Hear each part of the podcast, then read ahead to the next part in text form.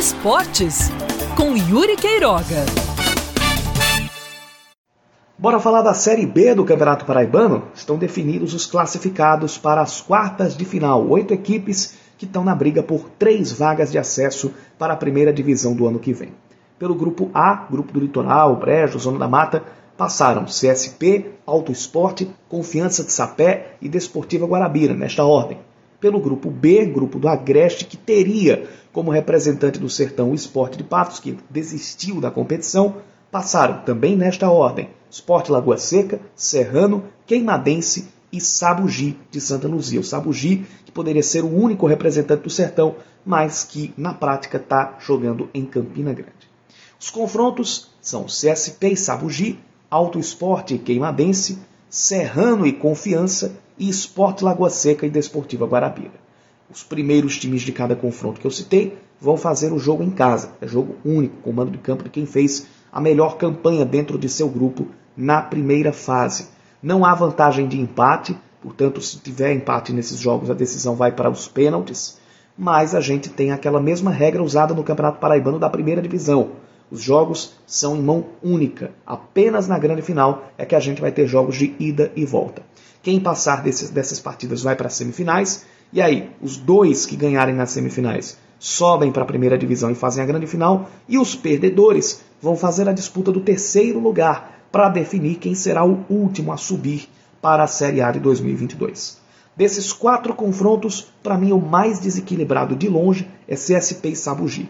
O CSP tem a melhor campanha geral, 100% de aproveitamento, 5 vitórias em 5 jogos e 17 gols marcados, 8 deles contra o FEMAR nessa última rodada. Uma vitória por 8 a 0, que é a maior goleada do campeonato até aqui.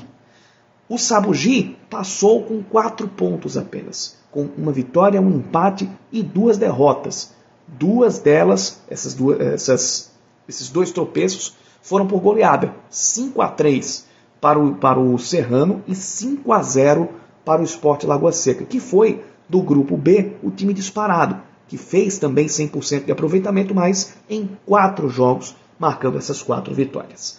Alto Esporte Queimadense, eu vejo um breve favoritismo para o Alto Esporte, ainda que a Queimadense tenha uma base muito entrosada e tenha melhorado do meio do campeonato para cá. Queimadense também não, não fez um campeonato muito empolgante. Diria que o Alto Esporte, por ter feito os 10 pontos que fez em um grupo um pouco mais nivelado, ou melhor nivelado, do que o grupo B, tem um pouco mais de favoritismo sobre a equipe da Queimadense. Serrano e Confiança, mesmo o Serrano jogando em casa, diria que o Confiança tem um breve favoritismo também, apesar de se encaixar naquele campeonato, naquele critério que eu coloquei para Queimadense.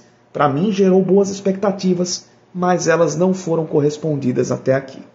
E o outro confronto entre Sport Lagoa Seca e Desportiva Guarabira envolve um Sport Lagoa Seca muito entrosado e que está com 100% de aproveitamento e uma Desportiva Guarabira em ascensão, depois que se arrumou ali com a chegada do auxiliar, que agora é técnico, que é técnico efetivo, que é o Rangel. A equipe parece ter encontrado o seu rumo e fez um bom jogo contra o Confiança de Sapé. Portanto, diria que de partida a gente pode ter CSP, Auto Esporte, Esporte Lagoa Seca e Confiança partindo para as semifinais. Esses são palpites meus. O que a gente tem que esperar é que a bola role para saber se terá alguma surpresa ou se vai acontecer tudo dentro desse espectro.